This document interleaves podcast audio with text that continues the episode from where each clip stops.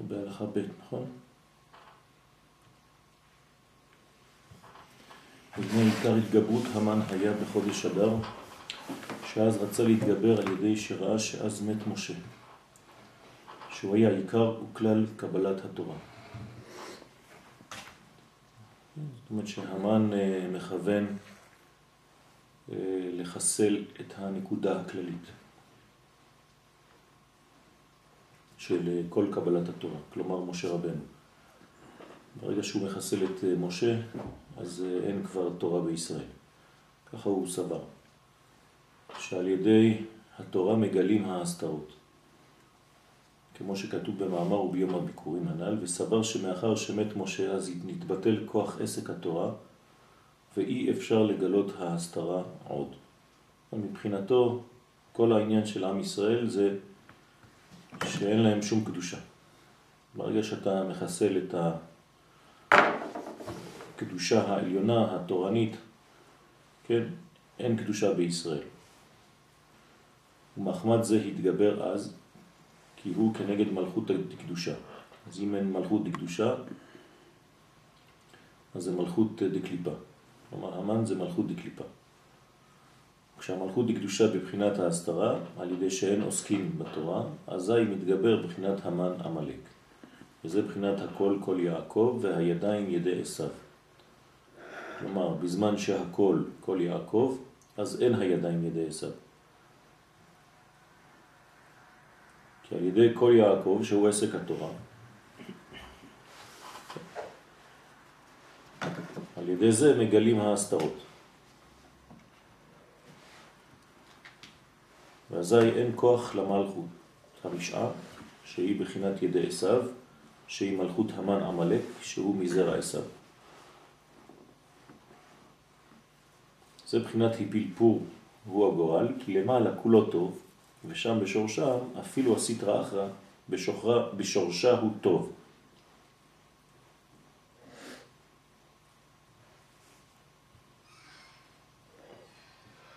אז המושג כל, כל יעקב וידיים ידי עשיו, כן. זה מאזניים, כשזה עולה זה יורד, זה יורד זה עולה. נכון. פה יש חידוש שבעצם הבחינה למעלה של העמלק זה בעצם אה, אה, דבר שאין לו אה, סימן שלילי או חיובי. זאת אומרת שבשורש אין דבר כזה רע או טוב. השורש זה רק נקודה של כוח. זה בבריאה. מה? זה בבריאה, ואז כשזה יורד אנחנו כאילו הופכים אותו יותר... נכון. כל מה שנמצא בשורש, אין לו בעצם, אי אפשר לייחס לו השליליות החיובית. זה סוג של אה, כוח, אנרגיה. נכון. מי שנוטל ממנו זה שלו. נכון. שייך לקבוצה שלו. נכון. כלומר, הסימון פלוס או מינוס הוא מעולם היצירה ומטה. כן, בעולם הבריאה אין עדיין את אה, הערכים האלה, ולכן המלאק בשורש הוא טוב. לכן איפה צריך למחות את המלא? תחת פני האדמה. מתחת השמיים. תחת השמיים. נכון? תחת השמיים. טוב. מה זאת אומרת מתחת השמיים? איפה זה השמיים? או, יש כמה רקעים. לא, אבל לא, בקבלה, מה זה השמיים? תפארת. תפארת, זה אירנפין, זה נקרא שמיים. אז כל מה שמתחת לתפארת, שם צריך לחסל את המלאק. אבל מעל השמיים לא צריך לחסל את המלאק. למה? כי אם לא אתה מחסל את הכוח. זה במילים אחרות, אסור אה, לחסל את היצר. אם אתה מחסל את היצר, אתה... אתה מת. כי אין לך כבר אהבת החיים. אתה רק צריך להשתמש ביצר בכיוון טוב. כלומר, יצר הוא דבר טוב לכשעצמו. גם מילה יוצר, יצר. נכון, זה יצירה, זה כוח יצירתי. זאת אומרת, אסור להרוס את היצר. אנשים שבגלל הדתיות, כן, העצבנית, חושבים שצריך לחסל את היצרים, ברגע שהם הורגים את היצרים, אז אין להם יותר כוח יצירתי, הם הופכים להיות רובוטים של קדושה. אז הם עושים מצוות, אבל אין להם כבר את החיות. למה? הם הרסו את היצר. אז את היצר לא הורסים, את היצר, את היצר מנווטים. כן, מבסטים, לכיוון של טוב. אז דווקא צריך לשמור עליו. לכן המלאק, לא מחסלים אותו בשורש. השורש זה כוח אנרגטי עצום. שצריך להשתמש בכוח הזה לכיוון טוב. כלומר, כשאתה משתמש בכוח המלאק לכיוון טוב, מה זה? ישראל. ואם, ואם אה, איך אתה מחיה את היצר? נגיד יש מצב הפוך. מה זה מחיה? אה, אה, הוא רדום. כן. אתה פשוט... כמו תאוות הממון או משהו כזה.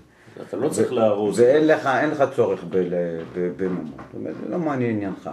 כן, אבל אתה צריך לא להרוס את היצר של התאווה הזאת. אתה צריך להפוך את התאווה למשהו אחר. למשל, במקום אה, לרדוף אחרי הכסף, תרדוף אחרי חידושי תורה. כן? במקום אה, לאסוף מטבעות, תאסוף חידושים. במקום לאסוף, אתה מבין? אתה, אתה צריך לשמור על הכוח הזה. הכוח הזה הוא אנרגטי, הוא טוב. כן? ילד קטן שאוסף גולות, כשהוא בן אה, שמונה, לא צריך להגיד לו שזה שטויות. כי, כי בגיל שמונה הוא אוסף גולות, אבל בגיל עשרים הוא יאסוף חידושים, הוא יאסוף ברכה. זאת אומרת, הכוח לאסוף הוא כוח טוב.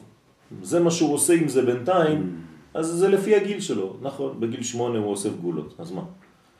ובגיל חמש הוא אסף גוגויים, כן, או הג'וין. זה בסדר גמור. כלומר, זה כוח לאגור, זה כוח של תאוות אה, אה, דברים, הוא רוצה להתמלא, זה מראה על אהבת החיים. הוא רוצה להרוויח דברים, זה בסדר גמור. להפך, צריך לעודד אותו. למה? כי אם אתה שובר לו את היצר הזה, את היצירתיות הזאת, אז בגיל 20 הוא גם לא יוצא שום דבר כבר. נכון, נכון, זה אותו דבר. בדיוק העניין, כן. מה שאומרת... אה, אה, יפה. מה? בסדר גמור, יפה. כן. זאת אומרת, הכוח, אסור להרוס אותו. אף פעם. הכוח הוא דבר חיובי. כלומר, היסודות של הדברים בשורש הם תמיד טובים.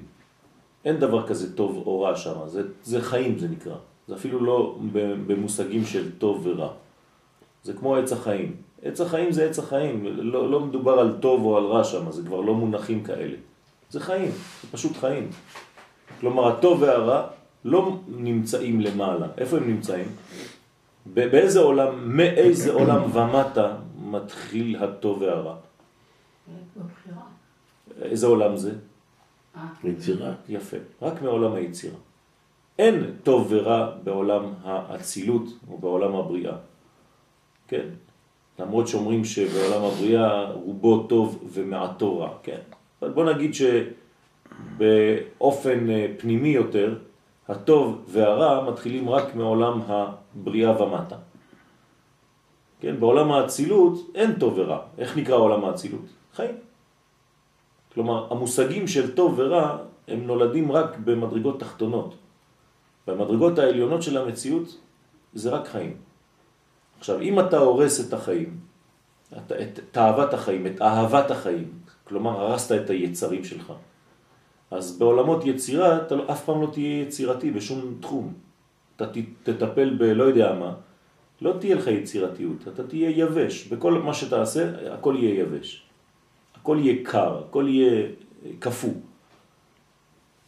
אז איך עושים את זה? אז להפך, שומרים את הכוח היסודי, העצום הזה שנמצא למעלה, ואחרי זה למטה אתה פשוט משתמש בו לדברים טובים. אל תהרוס אותו. אטום זה טוב, אבל תאיר את כל המדינה. אבל אם אתה משתמש באטום לצורה לא נכונה, אז אתה יכול להרוס, כן. מה? אני חושבת שזה פשוט, זה לזהות את היצר ולקחת אותו למקום אחר. זאת אומרת, ברגע שבן אדם, אני חושבת שהוא כבר זיהה אותו, זה חלק מה... חלק כבר גדול מהעבודה שכבר. זה אין מה, לז... אין מה לזהות אפילו. היצר זה לא דבר שצריך לזהות, זה דבר שיש לנו. בסדר, אחד הוא עקשן יותר, אחד הוא עקשן פחות, אחד יודע מה... מה... כן, אבל, מה... זה, אבל זה דבר טוב. כל הדברים האלה בשורש הם טובים. העקשנות זה דבר מצוין. בסדר, אבל אם, אם אני זיהיתי שאני עקשנית במשהו, אז במקום שאני ארדוף, כמו שאמרת, נכון. אחרי זה, אז צריך לקחת את נכון, העקשנות אז, אז, נכון. אחר. אבל הדבר הוא טוב. הדבר הוא מצוין, הדבר הוא, הוא יסוד החיים. כלומר, אדם שאין לו יצר, זה, זה, הוא שונא את החיים. אדם שבא ואומר לי, יש לי מלא יצרים, יצר הרע, כן? התקשר אליי בחור, כן, אה, לפני יומיים, אה, שהיה ממש ממש אה, הדוק, כן, בתוך מצבים מאוד מאוד מאוד גבוהים של קדושה הוא היה, ממש דתי הדוק, ועכשיו הוא נפל לגמרי, אין לו חשק לעשות כלום. למה? כי שברו לו את היצר. אז עכשיו הוא נמשך לדברים, הוא אומר לי, אני נמשך לדברים שזה של, של תומעה. אמרתי לו, זה טוב. הוא אומר לי, מה, מה זה טוב? אמרתי לו, כן, אתה מתחיל לעורר את היצרים שלך, זה דבר בריא. אחרי זה נעזור לך לנווט אותם לכיוון טוב. זה טוב שפתאום אתה מתחיל לחיות. עד עכשיו היית כמו מלאך. אתה חיית כמו מלאך, אתה חשבת שאתה מלאך, אתה לא מלאך. ואם אתה נותן אה, כן, מחשבה כזאת לילד שהוא מלאך, ברגע שהוא נופל בחטא כלשהו, אז מאיפה הוא נופל? ממאוד מאוד גבוה. ואז הוא אומר, אין לי כבר תקווה לחיים. כי כל דבר קטן, אם עשיתי טעות, עכשיו אני מלוכלך, עכשיו אני תמה, עכשיו אני רחוק מהשם, עכשיו אני זה, ואין כבר תקווה. הרסו לו את כל התקווה.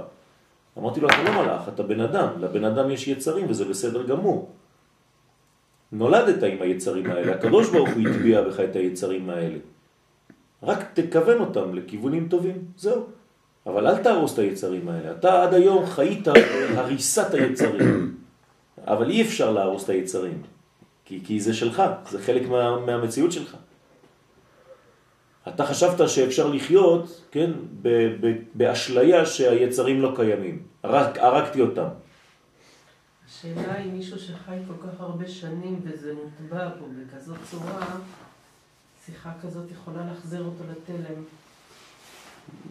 שהוא חי באיזו צורה הרבה שנים? של מלאך. זאת בעיה, זאת בעיה גדולה. כי מלאך שנופל, מה קורה לו? הוא מת, חז ושלום. מאוד מאוד בדיכאון, כי זה אצלו רק שחור או לבן. בסדר, הוא עלה כל כך גבוה, כן, שכשהוא נופל הנפילה היא מאוד גבוהה. אם, אם לימדו אותו כשהוא היה יותר צעיר, שיש לו יצרים וזה בסדר, זה חלק מהאדם, ולפעמים יש נפילות וזה, אז זה בסדר, אז מדי פעם הוא נופל ועוזרים לו לעלות. אבל ברגע שאמרת לו, לא, אתה לא אדם, אתה מלאך אתה. כלומר, במילים אחרות, אסור לך לחטוא. אז אם יום אחד הוא נופל, מה קורה לו? זהו, מת. כל הבניין שלו קרס. למה? כי אמרו לו, אתה, אסור לך, נקודה שחורה אצלך, זה מוות, נגמר. אז היום הוא בדיכאון כזה, שאין לו תקווה לחיים בכלל. על סף להתאבד, חז ושלום. למרות שרובו לבן. כן, נכון. אז אמרתי לו, אתה, אתה בן אדם טוב, אתה פשוט לימדו אותך שאתה מלאך. אני זוכר כשהייתי נותן שיעורים, הוא גר בנתניה. כשהייתי מעביר שיעורים שם, הוא כל הזמן היה מתנגד להכל. כל מה שאני אומר, היה מתנגד. הוא היה באיזה מין אה, סגנון לימוד אה, אנטי אה, ציוני, אנטי, כן, לא חשוב, אבל אז הייתי ככה מתמודד איתו במקורות, במקורות של תורה, בהסברה וזה. הוא היה מתנגד, מתנגד, אצלו זה היה מאוד כזה חותך, הכל היה לבן שחור.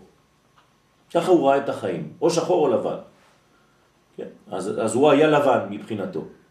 כולו קודש, כולו לשם. אז ברגע שהוא נפל, עכשיו הוא התקשר אליי, בפעם הראשונה בחיים שלו שהוא מתקשר, כן, ואומר טעיתי. אז עכשיו איפה הוא נמצא? הוא כבר לא חצי חצי, הוא כולו שחור. למה? כי אין, אין שחור אצלו, ברגע שהוא נפל לנקודה אחת שחורה, כולו שחור. אז אמרתי לו, זה לא עובד ככה החיים, זה לא שחור או לבן, יש מלא צבעים באמצע. אתה צבעוני וזה בסדר גמור. כן? אז אם אתה רוצה, אני אעזור לך, כן? אני מוכן אה, לעזור לך לעלות בצורה נכונה, בצורה בריאה יותר. במיוחד שאתה מכיר את האישיות שלו. כן, אני, אני מכיר את, את, אותך, אני מכיר את האישיות שלך, אני יודע שאתה בן אדם טוב מבפנים, שהרצון שלך הוא טוב, רק הצורה שקיבלת את התורה היא לא נכונה. אני כבר אמרתי לך, רמזתי לך את זה בשיעורים. אבל אתה לא הקשבת, היית נעול. עכשיו אתה, בגלל הנפילה הזאת, אתה מתחיל להיפתח. אז הוא, השאלה שלו זה, האם זה לא מאוחר מדי? אז אמרתי לו, לא, חס ושלום. לפעמים לא מאוחר. זה לא מאוחר בכלל, בוא, בוא נבנה ביחד, כן, אני אעזור לך לבנות ביחד את, ה, את, ה, את הרוחניות הנכונה. את הצורה, את הגישה הנכונה לתורה. הוא לא אשם, שיגעו אותו. ודיברתי עם אבא שלו באותו זמן, כן, אבל האבא אומר לי, זה מלאך. הוא נתן לו עוד יותר גושפנקה נכון. לחשיבה שלו המוטעית. זאת הבעיה. כן, כלומר, לא הייתה נקודה כזאת של יצר, אין דבר כזה. ברגע שיש לך יצר אתה הורס אותו, מיד אתה חונק אותו. אז את מה חנקת? את כל המציאות של החיים. אז כמו ש... חנה אומרת, כן, צריך להפוך את הפחד הזה לדחף. כן. פחד דחף. אז ולמטה נפרדים לימין ושמאל. אז, אז זה, זה צריך מאוד מאוד מאוד להקפיד להבין את זה, שבשורש למעלה הכל טוב, הכל חיים, גם הסטרה אחרא בשורשה היא טוב. כן, זה, זה שיעור, זה השיעור של הבעל שם טוב, זכותו תגן עלינו אמן. זה השיעור שלו בחיים, שלמעלה אין רע, הכל טוב. כשזה יורד למטה זה מתלבש בלבושים טובים או בלבושים רעים. כלומר, יש בעיה רק בלבוש של הדבר, אין בעיה בדבר עצמו. אז המלאק אסור לחסל אותו למעלה. אם אתה מחסל את המלאק למעלה, הרסת את כל האהבה של החיים שלך. אז לכן תמחה את זכר המלאק מתחת לשמיים, לא מעל השמיים. מעל השמיים תשאיר אותו, להפך, זה אנרגיה בשבילך. בסדר? ולכן הוא נקרא ראשית, כמו ישראל. כלומר, בשורש הם בסדר גמור. ולכן מה אומרים המקובלים? שבפורים צריך להגיע למצב שאתה אומר, ברוך... ברוך המלא. הפוך, כן? אני לא רוצה להגיד את זה מחוץ לפורים, זה לא טוב. כן? כלומר, אתה, אתה לא יודע כבר לזהות בין ארור לבין ברוך, מי ומי. למה? כי בעצם הכל בסדר. בשורש הכל בסדר. מחוץ לפורים זה מסוכן לומר את זה. כי בכל זאת אתה צריך לחיות בחיים שאתה יודע איפה הטוב ואיפה הרע. אבל בפורים, בגלל שזו מדרגה מאוד מאוד גבוהה. אתה זה משייך את פורים כאילו לשמונה? כאילו... בוודאי, בוודאי, אלא מה? פורים זה היום הכי גדול בשנה. עד כדי כך שאמרנו כבר שיום הכי פורים מנסה לחכות אותו. כפורים. כלומר, החיקוי של אה, אה, יום הכיפורים זה להיות יום אחד כמו האבא הגדול שלי. אני רוצה להיות כמו פורים. כן. יום הכיפורים כל הזמן, אה, כשהוא קטן, הוא אומר, כשאני אהיה גדול אני אהיה פורים. כן. בינתיים אני כפורים. כמו. זאת אומרת, זה דבר מאוד מאוד יסודי. מי שלא תופס את הרעיון הזה, הוא, הוא, לא, הוא לא תפס את השיעור. זה הדבר הגדול. שלמעלה הכל טוב. בשורש אין רע, אפילו הסיטרה אחרא בשורש היא טוב, היא חיים. אין דבר כזה סיטרה אחרא למעלה. בסדר? ולמטה, זאת הבעיה. מה זה למטה? מבריאה ומטה נפרדים לימין ולשמאל. הבנתם? זאת אומרת, הבעיה היא לאן אתה לוקח את זה, או לצד ימין או לצד שמאל, אבל האנרגיה היא, היא מצוינת, היא טובה, אל תהרוס אותה. כן? כי אם לא, אתה הורס את הילד, אתה הורס את אהבת החיים. שהם מסיטרא דקדושה וסיטרא אחרא. בסדר? זה למטה. ולמעלה נשפע שפע חיים תמיד שהוא כולו טוב. תמיד.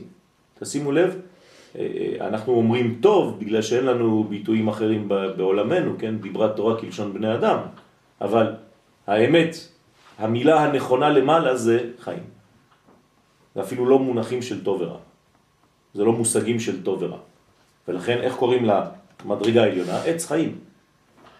כן. אז אם, אם שואלים אותך, האם עץ חיים זה טוב? זאת אפילו טעות לומר שעץ חיים זה טוב. למה? כי אתה כבר מצמצם אותו. נכון, זה למעלה מהמושגים של טוב ורע. אתה מוריד אותו אם אתה אומר שהוא נכון. טוב או רע. כלומר, אם אתה אומר שיש בו טוב, אז יש בו גם רע, נכון. זה לא נכון. יפה, זה חיים. חיים זה דבר בסיסי, פרימיטיבי, בריא. כן? פרימיטיבי במושג הבריא. ראשוני. כן, כן? ראשוני, יסודי, סגולי. כן? כל המילים נכונות. אז, אז בעצם, למטה. רק למטה. וכל פעם שאנחנו מזהים אותה זה לתקופה. כמו שאמרנו, יוון, עמלק, רק לשנות את הלבוש. זהו. תחליפי חולצה. תחליפי מעיל. זהו. זה בדיוק הסיפור. בסדר? זה לא? לא, אמרתי, זה דבר מאוד חזק. בוודאי. זה היסוד של כל התורה. כי הפסיכולוגיה וכל דבר עובד, איך לדכות את כל המצבים. חס ושלום, לא מדכאים שום דבר, אסור לדכא. איך אתה משתלט עליו, איך אתה מתגבר על היצר הזה, ואיך אתה... להתגבר זה לתת לו לבוש אחר. אסור לדכא את הכוח היצירתי הזה. אדם שיש לו יצרים, בחור צעיר שבא ואומר לי אני נמשך לכל מיני דברים ויש לי יצרים, אני אומר לו חזק וברוך, תמשיך. אם אני אומר לו תשבור את זה, אני הורס את הילד. אני אומר לו זה מצוין היצרים האלה, בוא נפברק לך לבוש. תשמור את זה, תשמור את זה בצד, זה מצוין, זה החיים, זה כוח החיים שלך. היום אתה אוסף גולות, מחר אתה תאסוף יהלומים של, של, של, של תורה ושל של חוכמה. היצר הזה אל תהרוס אותו, תשמור עליו, הוא מצוין. אז היום אתה נמשך לדברים אה, אולי שהם דברים של טומאה, אבל אל תהרוס את זה. חבל. אבל אם הוא ייכנס ללימוד לא נכון, למקום שמלמדים אותו לדכא, אז הוא הרס בעצם את כל היכולות שלו. אני חושב שדרך הכתב או דרך הציור, כלומר גרפולוגיה וכל הנושא הזה, אפשר לזהות אם הילד, אם הבן אדם הוא יצירתי. בסדר, כל, כל אדם יש לו את זה, יש אפשר לדבר איתו. ילדים, זה לא עניין של יצירתיות. לא, לא, לא, מבחינת אה, מהידיים שלך. לא, הנקודה הזאת של... אה, אני מדבר על אהבת החיים. אהבת החיים זה היצר. זה נקרא אהבת החיים. בחור שיש לו יצרים מאוד חזקים, אפילו מיניים, זה מצוין. כי זה אהבת החיים. רק בוא נעזור לו לשים על זה לבושים נכונים. זהו. ואז הוא יהיה שפיץ בכל מה שהוא ייגע. כי זה דברים חזקים מאוד. אין יותר חזק מזה, מהדחף הזה. אבל אם הפכת את הדחף הזה לפחד, הרסת את הבן אדם. כן? ולכן למעלה, וזה השורש, צריך להבין את זה, הכל שם זה חיים. וצריך לעשות כלים, הנה, צריך לעשות כלים לקבל החיות, שזה נעשה על ידי עסק התורה. כלומר, אומרים לך רק, תעשה לך כלים, תעשה לך לבושים, כדי להכניס את זה לצורה נכונה. איך אתה בונה את הכלים האלה? כן, על ידי לימוד התורה. כלומר, לימוד התורה יכוון את הכוחות האלה לכיוונים של טוב. זה נקרא ויסות. זה גם לא לימוד התורה, כי אם אתה יודעת את הבחור הזה, זה גם לא... לימוד תורה נכון. זה לימוד הסוד יותר. יפה, אז אמרתי אז זה מה שאני אומר. לימוד התורה בצורה נכונה. תורה היא תורת חיים. לא, אבל יש תורה שהיא תורת פחד. תלוי איך אתה מלמד אותה. נכון. בסדר? אם אתה לא לומד את התורה בצורת החיים האמיתית שהיא אמורה לגלות, ואתה הפכת את התורה לספר חוקים, יבש, אז אתה הפכת בעצם את, את הכל לעניין של, של הורדת את, את כל הרמה הזאת של החיות למדרגה... מכנית, טכנית. מכנית, טכנית, זה המלאק. אני חושב שה, שהאבות ו, וכל חז"ל פשוט נותנים לנו דוגמה מוחשית ביותר. מה זה תורת חיים באמת, אבל... ביצירתיות שלהם, בחשיבה שלהם, בראייה שלהם. אז איך זה שזה זה, לא מה עובר? מה זה נביא בכלל? נביא זה שיא היצירתיות. אז איך זה שזה לא עובר אצל התלמיד? הוא חייב לעבור, לא נכון. התלמיד. יפה. זאת אומרת שצריך לפתח את, אצל התלמיד את החושים הבריאים הנכונים האלה. מה זה תורת הסוד? מה זה תורת הסוד? זה לגלות את התוכן הפנימי בתוך המציאות שמסתירה את זה. כלומר, לגלות שגם בהסתר יש אור. את הכל בתוך הדבר. נכון. אז זה נקרא מגילת אסתר. מה זה מגילת אסתר? זה לגלות את, ה, את האור הגדול שנמצא שם, האנרגיה עצומה מאוד. אז בהתחלה כשזה לא מופיע נכון, זה מופיע בדמותו של המן. אבל ברגע שזה מופיע נכון, אז, אז פשוט ונהפוך הוא. מה זה ונהפוך הוא? זה לא שקרה משהו בהיסטוריה, זה פשוט הכוח שאתה צריך לפתח. רק תהפוך את זה, זהו. מהמן למרדכי. זה אותו כוח, רק פעם זה היה במינוס זה נקרא המן, תהפוך את זה לפלוס, זה נקרא מרדכי. זה אותו משקל, זה אותו כוח. כלומר, מי זה המן? מרדכי, עם uh, מינוס. מינוס מרדכי שווה המן.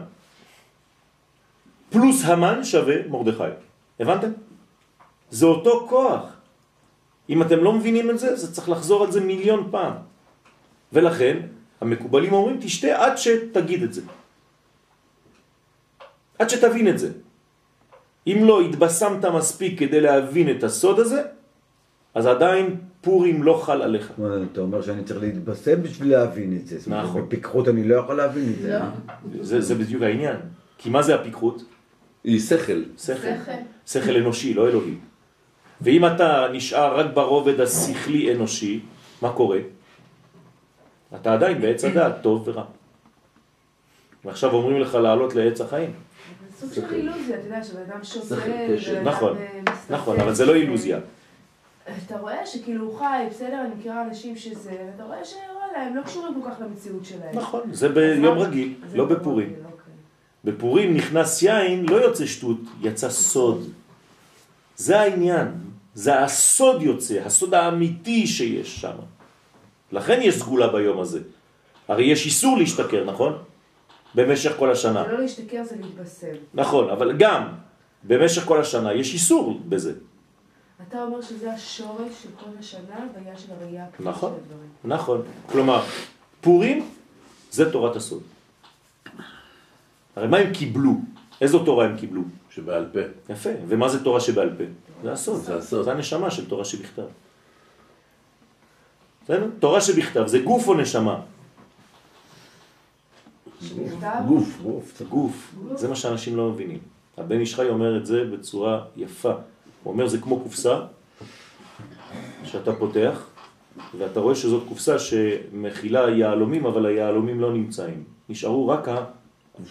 החורים הקטנים של כל יהלום לפי הגדלים. אז הקופסה ריקה.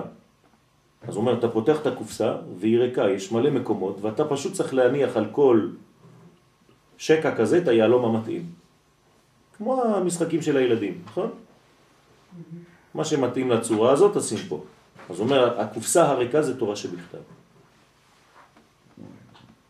ואם אתה יודע לשים את היהלום, זה התורה שבעל פה, איך שהבנת את זה, אז אתה שם את היהלום במקום הנכון. זה הכוח. ולכן מה קיבלנו בפורים? את תורה שבעל פה, כלומר את תורת הסוד. אז נכנס יין, יצא סוד, זה הסוד. כן, כמה זה בגמטריה סוד? 78. אה, 70.